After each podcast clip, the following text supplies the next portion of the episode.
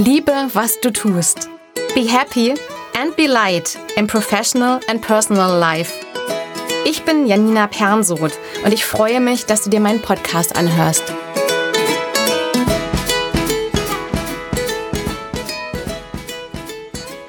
Kannst du dich und die Stimme in deinem Kopf aushalten? Ich kenne genug Leute, die Stille nicht aushalten können. Von einer Verabredung zur nächsten hetzen, die sich die Freizeit mit vermeintlichen Abenteuern vollknallen und immer etwas unternehmen. Ich kann das gut verstehen. Ich habe selbst dazu gehört. Woran liegt es denn, dass wir nicht alleine sein mögen und lieber unterwegs sind? Wenn wir dann einmal zur Ruhe kommen, bzw. zur Ruhe kommen wollen, haben wir den Eindruck, dass unser Gedankenkarussell anspringt. Und schon sind sie da, tausende Gedanken. Ob es dann erst anspringt oder ob wir einfach mal leise genug sind, um uns selbst zu hören, ist ja eigentlich auch egal. Hier mal ein paar Gedanken, die ihr dann hören könntet. Was will ich eigentlich vom Leben? Wieso mache ich etwas, was mich nicht glücklich macht? Ich muss noch so viel machen. Hilfe, ich kann nicht mehr, ich bin so erschöpft. Möchte ich überhaupt mit meinem Partner zusammen sein? Habe ich genug erreicht? Spannend finde ich auch, mögen wir uns genug, um Zeit mit uns selbst zu verbringen? Finden wir uns selbst interessant genug? Ich finde dazu das Zitat von Byron Katie interessant, aus ihrem Buch Who Would You Be Without Your Story? Auf Deutsch Wer wäre ich ohne mein Drama? Die Leute sind deshalb nicht gern allein, weil sie dann allein mit ihren eigenen Gedanken sind. Und wenn du nicht in Frieden mit deinen Gedanken bist, dann magst du deine eigene Gesellschaft nicht. Ich selbst bin extrovertiert und habe früher immer sehr viel unternommen und das auch oft mit anderen. Das erste Mal wirklich introvertiert und ruhiger war ich 2007, als ich alleine nach Hawaii gereist bin. Ich hatte mich gerade nach wenigen Monaten dagegen entschieden, Mathe weiter zu studieren. Und plötzlich war mein Plan, der ja für die nächsten x Jahre gestanden hatte, weg. Vorher war alles so geradlinig gewesen. 13 Jahre Schule, dann direkt der Übergang in mein duales Studium. Alles war geplant und getaktet gewesen. Nach knapp vier Jahren hatte ich meine Diplomprüfung. Zwei Tage später wurde mein Schienbein operiert. Direkt danach habe ich mir eine Wohnung in Köln gesucht, einen Mathevorkurs gemacht und angefangen, Mathematik zu studieren. Natürlich rechtzeitig vorher eingetütet. Und eines Morgens Anfang Dezember, als ich gerade früh morgens zur Vorlesung durch klirrende Kälte geradelt bin, war mir klar, dass ich das so gar nicht wollte. Und plötzlich war da ein großes Loch. Oh mein Gott, was mache ich denn jetzt? Versteht mich nicht falsch. Ich bin immer noch froh, dass ich das ausprobiert habe. Sonst hätte ich mich womöglich mein Leben lang gefragt, wie es wohl gewesen wäre, wenn ich doch noch Vollzeit studiert hätte.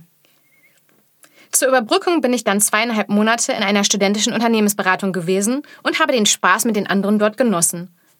Und während ich angefangen habe, mich zu bewerben, habe ich beschlossen, dass ich mein Englisch nochmal auffrischen wollte. In einer Mittagspause habe ich mit einer Kollegin Bilder von einem Sprachreisenanbieter angeschaut und vermutlich haben wir Hawaii da nur in Betracht gezogen, weil wir gerade albern waren. Ich hatte noch nie Reisesehnsucht gehabt und plötzlich war sie da. Wow, sah das toll aus. Bis dahin war ich irgendwie immer nur mitgereist. Mit meiner Familie, mit Freunden, mit Freundinnen. Die Destination war mir immer egal gewesen und sehr zur Belustigung meiner Familie hatte ich auch oft vergessen, wo es hinging. Mir war nur wichtig, eine schöne, erholsame, aber auch abenteuerreiche Zeit mit meinen Freunden zu verbringen. Und dann ging es los nach Hawaii, Ab dem Düsseldorfer Flughafen war ich auf mich allein gestellt und ich bin über LRX nach Honolulu gereist.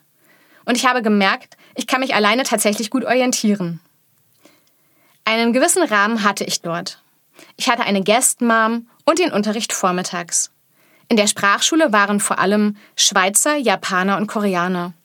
Wie ich es gewohnt war, habe ich mich schnell mit einigen von ihnen angefreundet und mit ihnen einiges unternommen. Bis es mir an einem Mittag dämmerte an einigen Abenden hatte ich mich unwohl gefühlt und vor allem mit einem Mädel aus meiner Klasse habe ich eigentlich nur aus einem Grund etwas unternommen, um nicht alleine zu sein. Ich mochte sie nicht mal besonders.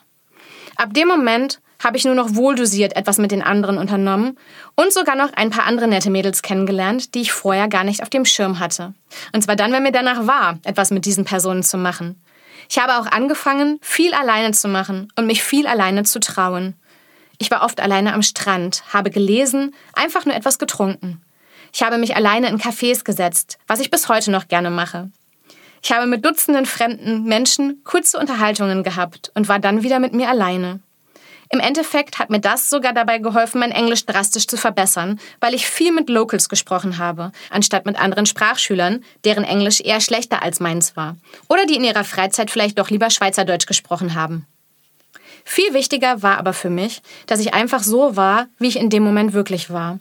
Ruhiger, bei mir, ohne die anderen beeindrucken zu wollen. Ich hatte mich gegen das entschieden, was mir viele empfohlen hätten. Honolulu erschien nicht die vernünftige Variante zu sein, um strebsam mein Englisch aufzufrischen. Im Nachhinein war es eine tolle Entscheidung. Ich konnte kurzfristig ohne spezielles Visum nur 16 Unterrichtsstunden pro Woche nehmen. Mehr hätte ich auch nicht gebraucht. Es ging ja nicht darum, dass ich die Sprache lerne. Das hatte ich immerhin neun Jahre in der Schule getan. Schon im Vorfeld hatte ich da auf mich und auf meinen Instinkt gehört und nicht auf das, was andere von mir erwartet hätten. In diesem Urlaub habe ich angefangen, mich auf eine andere Art kennenzulernen. Ruhig, mutig, abenteuerlustig, in mich gekehrt. Ich bin in alle möglichen Richtungen Bus über die Insel gefahren und ich war so richtig in Entdeckerlaune. Fremde Stadt, fremder Kontinent und mich selbst kennenzulernen und für mich selbst da zu sein. Vielleicht hast du ja auch Lust, dich mal alleine auf einen Kaffee in ein gemütliches Café einzuladen. Ich wünsche dir eine schöne Zeit mit dir selbst. Be happy and be light, deine Janina.